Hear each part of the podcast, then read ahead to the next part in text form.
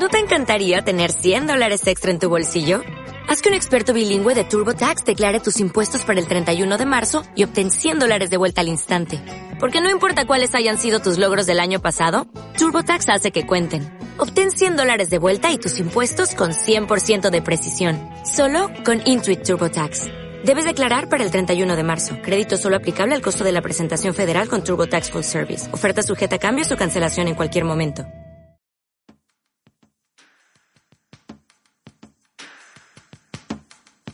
Estás escuchando De Donostia al Cielo con Carlos Bengoa de las redes sociales de Donosti City en radioviajera.com.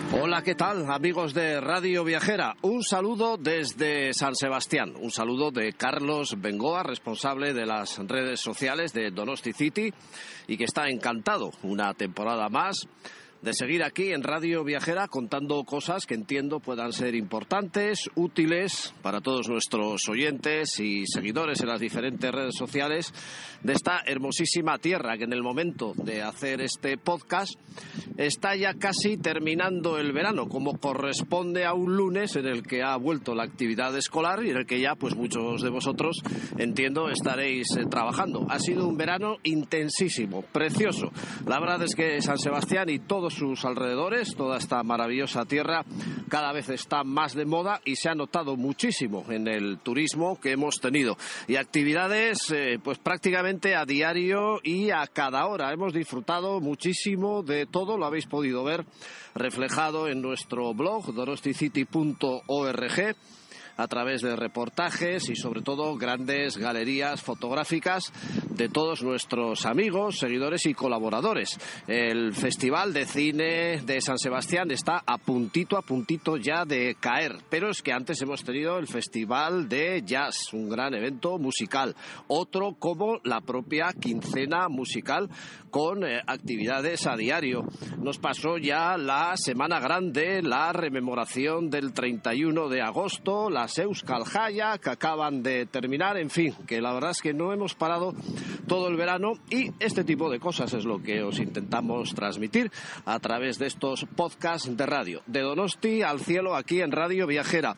Hoy, sin embargo, vamos a huir un poco de lo que son estas actividades eh, festivas, este tumulto que también hay que decirlo hemos tenido por momentos en San Sebastián. Eh, vamos a hablaros de un personaje guipuzcoano histórico al que quizás después de mucho tiempo se le empieza a reconocer, entiendo que como se merece. Se trata de Juan Sebastián Elcano, el primer hombre que circunnavegó el globo terráqueo. No era esa la idea inicial, eh, fue una expedición en principio liderada por Magallanes, pero que en mitad de recorrido perdió la vida.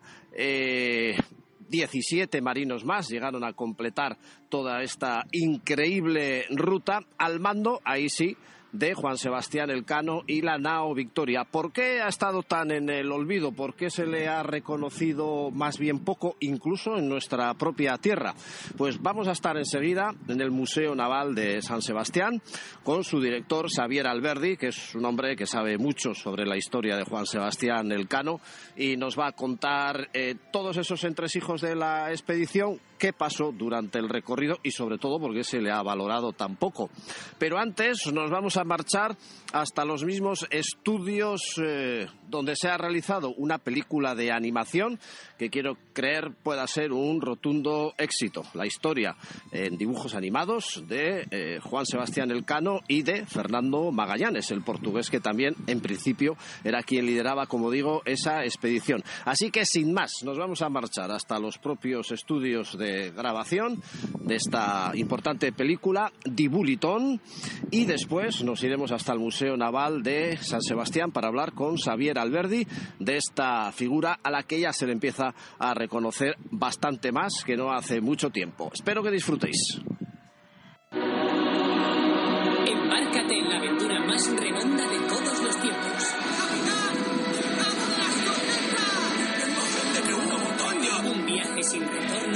El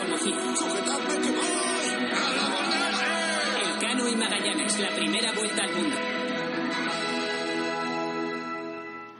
Bueno, pues evidentemente os voy a hablar ahora de la película de animación, El Cano y Magallanes, la primera vuelta al mundo, un tema muy, muy bonito que ya hemos tocado en bastantes ocasiones en nuestro blog, en donosticity.org, que a mí sinceramente me emociona y que yo siempre echaba en falta pues que no hubiera más libros al respecto, películas, en este caso de animación, eh, mejor todavía, porque encima va dirigida mayormente al público infantil, o sea que estaríamos hablando ya de temas eh, didácticos. La primera vuelta al mundo, una gesta sin ninguna duda que al margen de cuestiones políticas que desgraciadamente todavía hay, es evidente que alguien la dio enterita y el eh, responsable, el marino responsable de esa expedición fue Juan Sebastián Elcano, eh, que nació en Guetaria, un pueblo coqueto, precioso, del que ya hemos hablado también muchas veces en estos podcasts de Radio Viajera y en nuestro propio eh, blog. Así que hoy estoy en el estudio donde se ha realizado esta, creo que gran película, muy bonita y que no tiene que faltar en, pues entre las películas ya favoritas de nuestros seguidores. Ángel Alonso el director. Muy buenas. Muy buenas, ¿qué tal? En primer lugar, enhorabuena, pues por hacer un tema que sinceramente yo echaba en falta, incluso en nuestra tierra, que se divulgara tampoco y que estuviera siempre ahí como aparcado. Eh, pues gracias por un lado y por otro lado coincido contigo. Eh, nosotros también echábamos en falta que de alguna manera se, se pudiera hablar sobre el Cano, un marinero vasco del que realmente nos hemos dado cuenta que se desconoce muchísimo. Fuera de aquí más allá de lo que es una placa de una calle, la gente no sabe quién ha sido el Cano y lo que ha hecho. Y ni te cuento cuando te vas al extranjero. Ya incluso nos han llegado a decir que nos habíamos inventado el personaje. No, es que independientemente de temas políticos que no vamos a entrar, eh, es evidente que se dio la vuelta al mundo en unas condiciones lamentables, tres años, con problemas internos en la propia expedición, eh, sin comida, llegaron a Sanlúcar de Barrameda de la forma que llegan. Eh, esto, ¿cómo se traslada un tema importante que merecería un libro a una película de animación? Pues un viaje de tres años y pico, la verdad es que es complicado comprimirlo para hacer una película de 90 minutos. ¿Cómo se traslada? A ver, hay que tener en cuenta primero el tipo de producto que hacemos nosotros. No hacemos documentales históricos ni nada parecido. Hacemos cine de ficción en animación orientados a la familia, es cine familiar. Entonces, nuestra idea era pues eh, usar nuestros recursos y nuestra forma de contar las historias para contar la vuelta al mundo y, en este caso, eh, como has dicho, la vuelta al mundo participada prácticamente por el Cano, que fue el que dio y el responsable de, que, de decidir de dar la vuelta al mundo, y también la de Magallanes, que fue el que inició la, travesía. Eh, la idea sale de vosotros, ahora vamos a hablar de vuestra empresa, de Dibulitón, que habéis hecho, no sé si he hecho bien, o Dibulitún, Dibulitón. Eh, ¿La idea parte de vosotros o es un encargo, alguna idea que captáis por ahí del horizonte elcano, ahora que con el 500 aniversario se han mezclado las dos cosas? ¿Cómo ha sido todo? No, la idea partió de nosotros ah. y partió hace prácticamente 20 años. Ah. Lo que ocurre es que en aquel momento es una historia tan grande, tan grande que, no nos atrevíamos a, ni, a planteárnosla hacerla. Hicimos unas pruebas, pero nos pareció que no era el momento. En esos 20 años ha cambiado tanto la tecnología que afortunadamente ahora sí hemos podido enfrentarnos a una historia tan compleja como esta. Y sobre todo, eh, nosotros siempre, por ejemplo, hemos evitado hacer animación sobre el mar, que es algo muy complicado de hacer. Son cálculos matemáticos y cosas muy abstractas. Y en este caso, el mar era tan importante como cualquier otro personaje, con lo cual eh, hemos tenido que echarnos casi casi a lo loco e intentar tirar para adelante y enfrentarnos a, pues, cosas como el mar que nos daban mucho miedo, pero que afortunadamente creo que en pantalla se ve que hemos podido hacer. Siendo película de animación no tiene que ser fácil, ¿no? El contar una historia en la que se quiera o no, hay unas condiciones lamentables de navegación, hay muertes, hay traiciones, ruedan cabezas, eso de cara al público infantil tiene que ser más comedido y hacer una figura de un hombre incluso galán que se enamora también, ¿no? Eso puede hacer incluso que tu película de animación nunca se estrene, porque al final tiene que pasar una calificación y si tú, por ejemplo, en, esta historia, que en realidad es un dramón, pues eh, ocurrieron eh, hechos muy, muy, muy oscuros, ¿no? Desde, bueno, hubo un motín, hubo decapitaciones, degüellos, hubo gente que murió por enfermedad, eh, hubo gente que murió de hambre o que murió en las mazmorras de Cabo Verde, por ejemplo. Y, claro, todo eso, a ver, no es el tipo de historia que nosotros queremos contar. Nosotros, de alguna manera, queríamos plasmar la parte que nos parecía más atractiva, más más luminosa. No se trataba de hacer una peli de terror, que es que podía hacerse perfectamente una película de terror, sino de alguna manera poder contar la historia desde el punto de vista de un cine familiar. ¿Y eh, qué captación creéis que ha tenido? Porque se ha estrenado hace poco, aunque el peligro que tienen los podcasts, lo recalco siempre, es que igual por internet os escuchan dentro de un año dentro de dos. Eh, lo mismo hay veces estoy hablando del jazz al día y digo que, hace un día espectacular en la playa de la Zurriola y nos están escuchando en febrero. Imagínate la pinta que puede tener. Pero bueno, lo importante es que habéis presentado la película y qué captación ha tenido y qué recorrido crees que puede tener.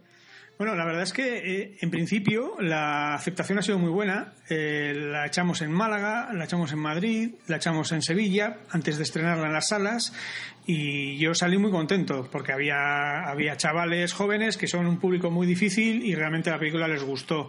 Eh, luego ha ido a las salas. Estamos en una fecha complicada. La gente ahora mismo decide, ¿me voy a la playa o me voy al cine? Pues es una pregunta que lamentablemente es inevitable. Y luego también es cierto que estamos en un momento en el que hay una saturación de producciones muy, muy grandes, de producciones muy fuertes americanas, con las cuales es muy difícil competir. Hay que tener en cuenta que nuestra película tiene un millón y medio de presupuesto, que parece mucho dinero, pero es que cualquiera de las otras que te digo que están en pantalla, pues tienen del orden de 150 millones o, 200. Eh. Entonces, eh, es, una, es, es como querer jugar un partido de fútbol, eh, para que nos entendamos por un símil, de un equipo regional en la Champions, ¿no? Es complicado. Entonces, esperemos que aguante. Está por la segunda semana ahora mismo en cartelera pero es muy duro, sinceramente. Bueno, ¿y cómo se hace? Porque yo que soy de Walt Disney, de cuando era crío, claro, antes se pintaba a mano. Bueno, yo también, eh, todavía soy de papel y boli. Eh, ya en cuestiones de ordenador, eh, ya va todo por ordenador, ya no, ya no dibujáis en, en papel o mm, no sé. Hay una parte inicial que se sigue haciendo igual que siempre, en un papel, sí, Los diseños se hacen en un papel. El storyboard, que es como si fuera un cómic, se hace en un papel. Eh, hay muchas partes que se siguen haciendo de forma tradicional, pero es cierto que lo que es la producción ya no. Se hace por ordenador. Pero es que la gente piensa que hacer por ordenador es que hay un botón que te dice que se mueva y se mueve, y no es así. Detrás de un ordenador hay una persona que es un artista igual que antes, solo que lo que ha cambiado es la herramienta. Eh, sigue habiendo un lápiz, pero ahora es electrónico. Eh, sigue habiendo eh, un montón de, trabajo artístico, pero ahora es digital. Simplemente ha cambiado el medio, pero realmente la gente que, que participa en la película sigue siendo indispensable. No hay nada que haga nada solo. ¿Y por qué decías que lo del mar era difícil simular? Mira, para entendernos bien, si tú le das a un animador eh, un personaje, ese personaje tiene un esqueleto. Entonces el animador mueve el esqueleto. Al mover el esqueleto, pues eso mueve su piel, mueve su ropa, mueve su pelo y es algo que puedes hacer de forma intuitiva, controlable. O sea, si tú quieres levantar el brazo, coges el esqueleto, le levantas el brazo y ya está. Pero el mar es dinámica de fluidos, que ya la, propia palabra ya como que te echa un poco para atrás. Son cálculos matemáticos, son casi prueba y error. Y es eh, intentar hacer muchas veces que el agua funcione como tú quieres hasta que lo consigues. No es lo mismo un agua calmada que una tempestad con olas gigantes. No es lo mismo un agua que termina en una orilla de, una playa en la arena que un agua que choca contra un barco, ¿no? que se rompe y estalla. Entonces, todo eso, la verdad es que es lo complicado. Eh, conseguir el realismo necesario al que estamos acostumbrados y además sobre algo que realmente, te digo sinceramente, es muy abstracto a la hora de, hacerlo, porque, porque ves parámetros y cosas raras que no son algo que, que, tú puedes intuir fácilmente cómo va a acabar. ¿Y cuánto tiempo os ha llevado a hacer la película desde que la empezáis, en su proyecto, ya con el ordenador? Y bueno, ya, ya está acabada, incluso con las voces puestas y tal. si dejamos aparte que el guion se hizo, la primera versión del guion se hizo hace casi 20 años, como te he dicho, eh, esto ha sido como la travesía de, de la vuelta al mundo. Hemos estado más de tres años con ello estar tres años metido con el mismo proyecto, la verdad es que es agotador.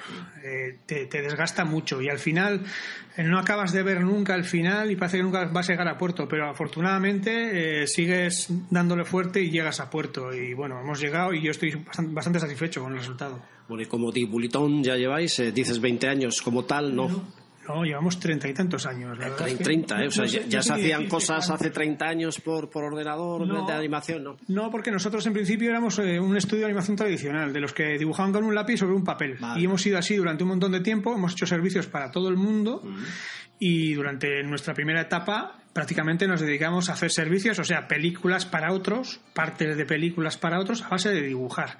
Pero es cierto que la tecnología cambió y lo que parecía que iba a ser un cambio que iba a llevar mucho tiempo fue radical. Casi en cuestión de uno o dos años, prácticamente se dejó de dibujar y se pasó al medio digital. Tiene muchas ventajas, tiene más control eh, la gente piensa que es menos artístico, no es verdad, es igual de artístico. Lo que pasa es que la herramienta es distinta, como digo.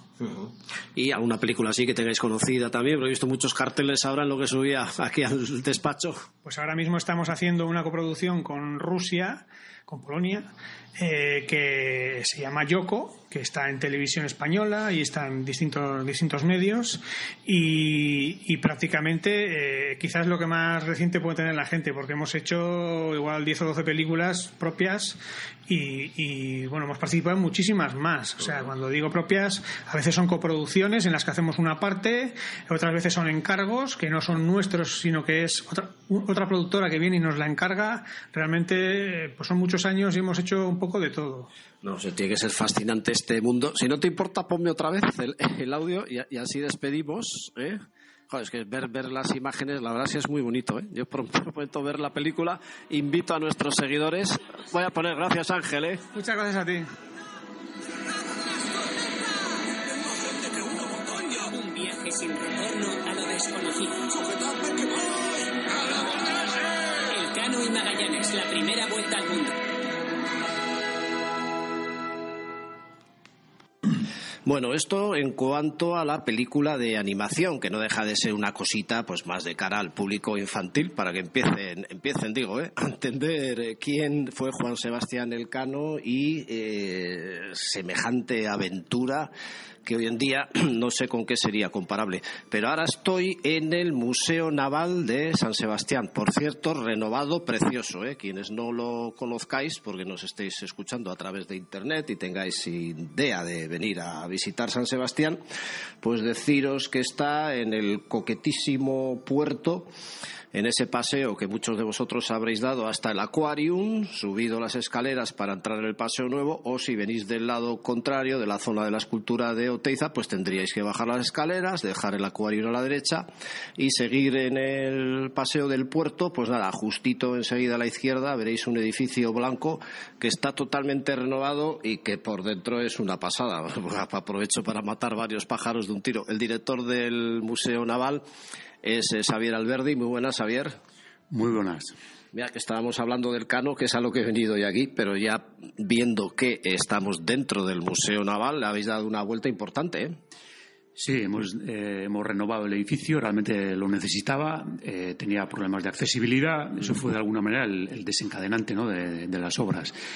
Pero eso ha permitido también optimizar las salas y realmente pues, ha ganado mucho en espacio, mucho en espacio expositivo y tiene otro aire, otro aire. Eh, tiene más eh, vistas al exterior, vistas que antes estaban cerradas. Realmente, bueno, es un edificio que ha ganado mucho con la obra.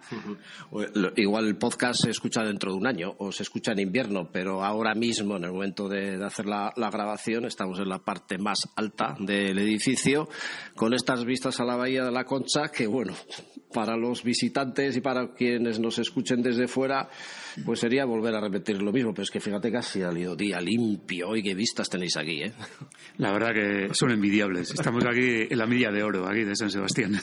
Bueno, como para que no te guste el tema del mar, ¿eh? y estábamos hablando de Juan Sebastián Elcano. Eh, ¿Por qué ha estado tan olvidado siempre? Que es algo que me ha llamado la atención. Sí, hay motivos históricos eh, que han motivado eh, ese olvido, ¿no? ese hecho, eh, bueno, ese, arrinconamiento del cano de los libros. ¿no? bueno, por una parte, eh, Pigafetta, que es eh, quien va a publicar la primera descripción de, la Vuelta al Mundo. Sí, digamos un poco el periodista que llevó la expedición, ¿no? Eso es, sí. Hay, varios relatos del viaje, pero de esos relatos el único que se publicó en el siglo XVI, nada más llegar eh, de dar la Vuelta al Mundo, va a ser la versión de, de Pigafetta.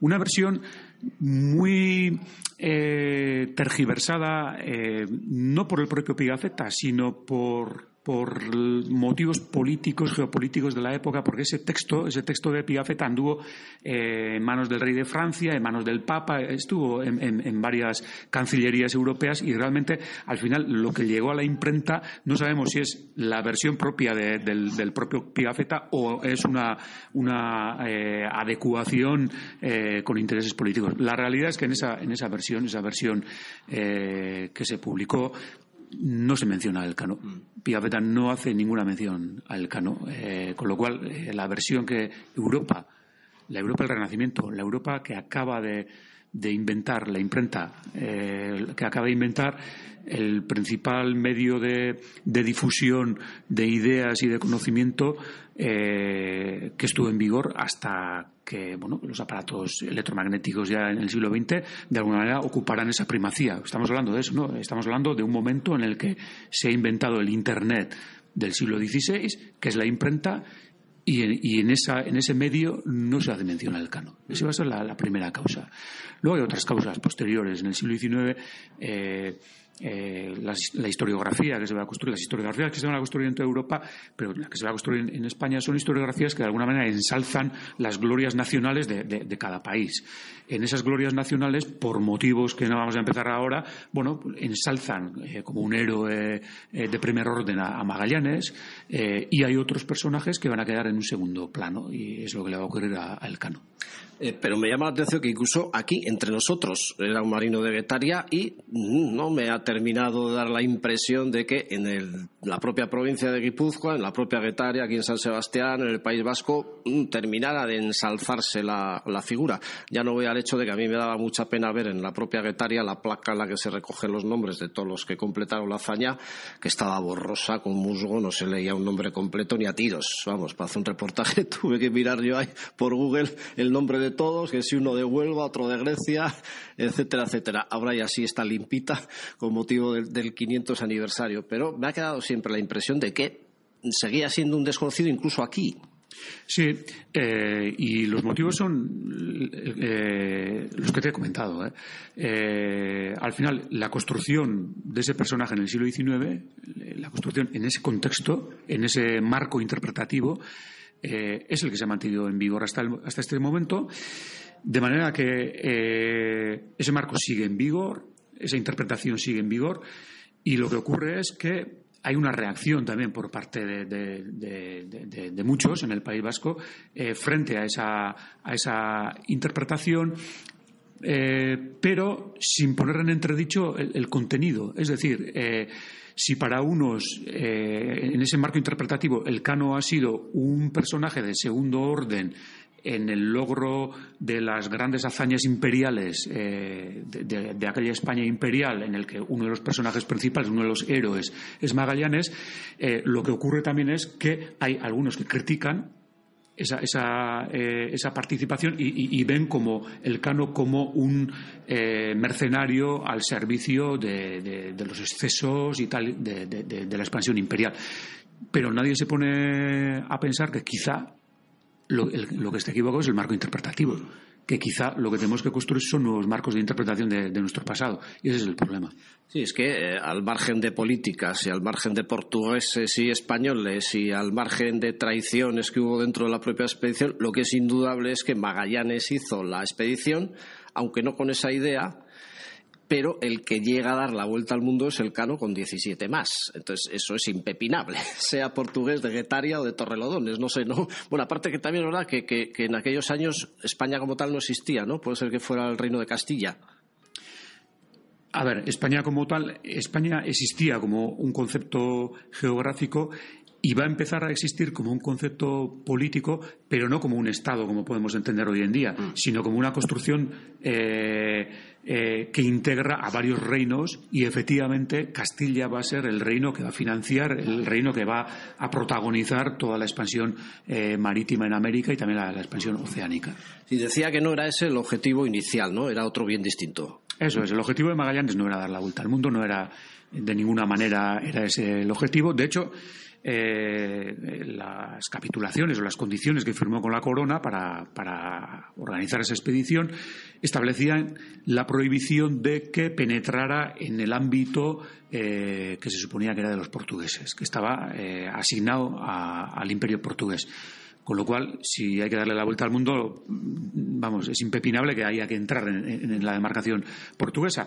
Con lo cual, el objetivo de Magallanes es eh, además estaría mal visto Magallanes porque interpretaban que traicionó a Portugal pues por venderse al rey de, Castilla en ese momento. Efectivamente, efectivamente, ¿no? Pues, Como eh, para pasar por el mar portugués. Eso, imagínate si le apresan, ¿no? si le apresan sus propios conciudadanos, pues lo que va a ocurrir, ¿no? Entonces, realmente, eh, Magallanes tiene dos objetivos principales. Uno, localizar un paso que teóricamente pensaban que debía existir entre el Océano Atlántico y el Pacífico, había que encontrar un paso. Ellos teóricamente pensaban que tenía que existir. Había habido varias expediciones antes de, Magallanes tratando de encontrar ese paso entre los dos océanos. Eh, y bueno, Magallanes va a tener la suerte de encontrar, va a encontrar el estrecho de, Magallanes. Entonces, ese es el primer objetivo. Y el segundo objetivo es construir o establecer una ruta viable de comunicación entre España y las Molucas, de manera que sin tener que pasar por esa demarcación portuguesa se pueda establecer una ruta de comunicación, una ruta comercial que directamente vincule a los puertos españoles con el origen de las riquezas de Oriente, pues de las especias, de, las sedas de China, etcétera. Ese era el objetivo. Hay que aclarar también que eh, el mar, por decirlo mal y pronto, la mitad era portugués y la otra mitad castellano, ¿no? Efectivamente. Eh, en el Tratado de Tordesillas, eh, bueno, Portugal y España de alguna manera se repartieron el, mundo como si fuera una, manzana que cogemos y, lo, y, dividimos por la mitad. Y entonces, eh, según esa división, eh, a partir de una línea trazada de norte a sur en el Océano Atlántico, la parte oriental le correspondía a Portugal y la parte occidental le correspondía a Castilla. Los portugueses, dentro de su demarcación, eh, bueno, circunnavegando África, pues llegaron al extremo oriente y habían establecido su ruta de comunicación. Castilla tenía que hacer lo mismo, pero tenía que hacer por Occidente. Pero en Occidente tenían un gran continente de norte a sur, que era América. Entonces, bueno, localizan al final ese paso y tratan de construir ese, esa ruta a través del enorme océano Pacífico, que tampoco conocían las, dimensiones de, de, la Tierra y, claro, se metieron en un, en un océano inacabable.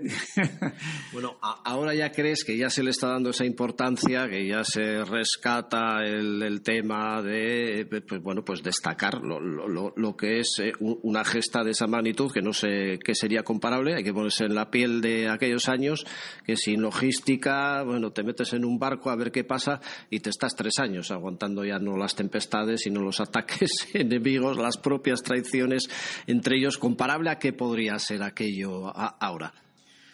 Muchas veces lo comparamos con la carrera espacial, es cierto que lo hacemos, ¿no? Eh, pero yo creo que todavía es, es, eh, una aventura mucho más radical que, la aventura espacial. Porque la aventura espacial es cierto que, bueno, pues están en el espacio y están en, una zona que, bueno, que si hay un problema, pues lo tiene que solucionar ellos. O sea, nadie puede ir de la Tierra a solucionarles el problema. Eh, en ese sentido sí es comparable eh, la carrera espacial con, estas expediciones pero el nivel de, comunicaciones eh, que hoy en día tenemos, que continuamente esa gente mm. que, navega por el espacio, pues continuamente están comunicados con la Tierra, de manera que en caso de, problemas, en caso de, de soluciones, de buscar soluciones, bueno, pues siempre cuentan con ese apoyo terrestre, ese apoyo de información en el siglo XVI, eh, como decían en aquella época, iban a, la buena de Dios, eh, iban a la gruesa aventura, es decir, no había no había eh, esas comunicaciones. En el momento que salías del puerto, se acabó. Ya no había comunicaciones y te tenías que buscar la vida sí o sí y sin que nadie te chivara la solución de, una radio o de algún sistema de comunicación me llama la atención, bueno, muchas cosas, ¿no? Pero yo me pongo en el pellejo de los habitantes de aquella época, las caras que tuvieron que poner los habitantes de Sanlúcar de Barrameda cuando ven de, pronto aparecer la nao Victoria, que ya se hubiera dado por perdida, claro, tres años y no sé si un mes o dos después, que de repente aparezca eso por ahí. Efectivamente, aparece el holandés errante, ¿no? Aparece allí un buque fantasma allí. Pues efectivamente, eh, probablemente todos les daban por. Hasta se cotizaban las ratas, ¿no? He leído por ahí. Sí, sí. Madre mía, hay que coger una y, luego llegar a pagar porque no había otra cosa para comer. Eh, bueno, ahora ya se le da la vuelta a eso, esto de Horizonte Elcano, el 500 aniversario. También hay muchas actividades que se hacen en Sevilla, en la propia Sanlúcar de Barrameda. Eh, ¿Te parecerá ya lo correcto en estos momentos? Efectivamente, eh, yo creo que ha llegado el momento, ha llegado el momento de, revisar la historia, de, sacar del olvido eh, aquello que ha estado en un segundo orden eh, y de entender, de entender los porqués, ¿no? Entender los porqués y los cómo, los porqués, las causas de, todo aquello y los cómo, la tecnología, mm. la capacidad náutica, que muchas veces cuando ensalzamos a un héroe nos olvidamos de todo eso, nos olvidamos de todo lo que hay por detrás, de todos los que trabajan, de toda la gente que hay, toda la capacidad organizativa, toda la capacidad tecnológica, todo, todo, esa, todo ese saber que en un momento eh, bueno, se aglutina, se conjuga en, unos espacios eh, concretos y dan lugar a, estas, a estos avances. Bueno, el propio buque, Juan Sebastián Elcano, puede ser que vaya a hacer la misma travesía entera o a cachitos, algo leído al respecto, sí.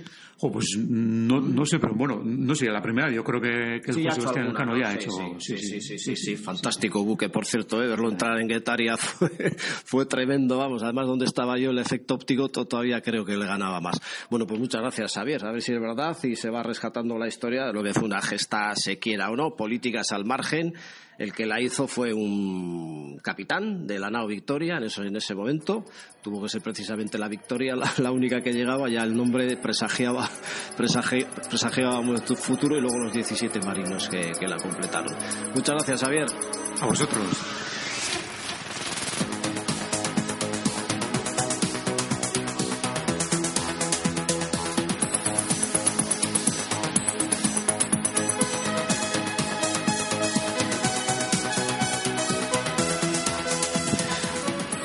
Pues esto es lo que os he traído hoy desde San Sebastián, desde Donosti. Así iremos poquito a poquito, ya lo hemos estado haciendo ¿eh? durante todas estas temporadas de Radio Viajera, que allá por el mes de enero, febrero de 2018 iniciaba su andadura y está claro que cada vez con más éxito. Esto de los podcasts, eh, pues es una herramienta de trabajo, una herramienta radiofónica, en cierto modo, absolutamente útil. Ya digo que estamos a las puertas del Festival Internacional De Cine de San Sebastián, que nos va a tener aquí ajetreados durante unos buenos días. En un día hoy, en la hora de hacer este podcast en el que luce el sol, estoy literalmente encima de la playa de la Zurriola, es decir, debajo de los cubos de Moneo, los cubos del Cursal, algo que seguramente los que venís de fuera habréis fotografiado muchísimas veces. Nos podéis seguir en nuestro blog donosticity.org. Estamos en todas las redes sociales, en Facebook como grupo Donosticity en Twitter y en Instagram, arroba donosti barra baja city. En LinkedIn estamos como Carlos Bengoa, que os habla y enseguida se va a despedir ya en este podcast de todos vosotros. Y en YouTube tenemos un pequeño canal simplemente para arrastrar vídeos que sin ser profesionales pues pretenden dar unas pinceladas de cómo están las cosas por aquí, las eh, muchas actividades que tenemos. Desde Donosti, desde San Sebastián, un saludo de Carlos Bengoa. ¡Agur!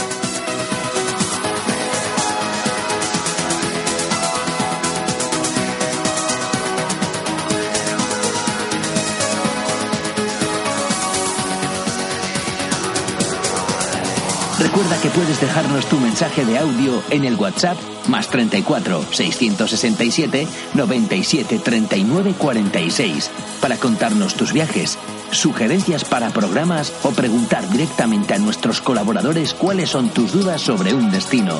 Estamos deseando escucharte.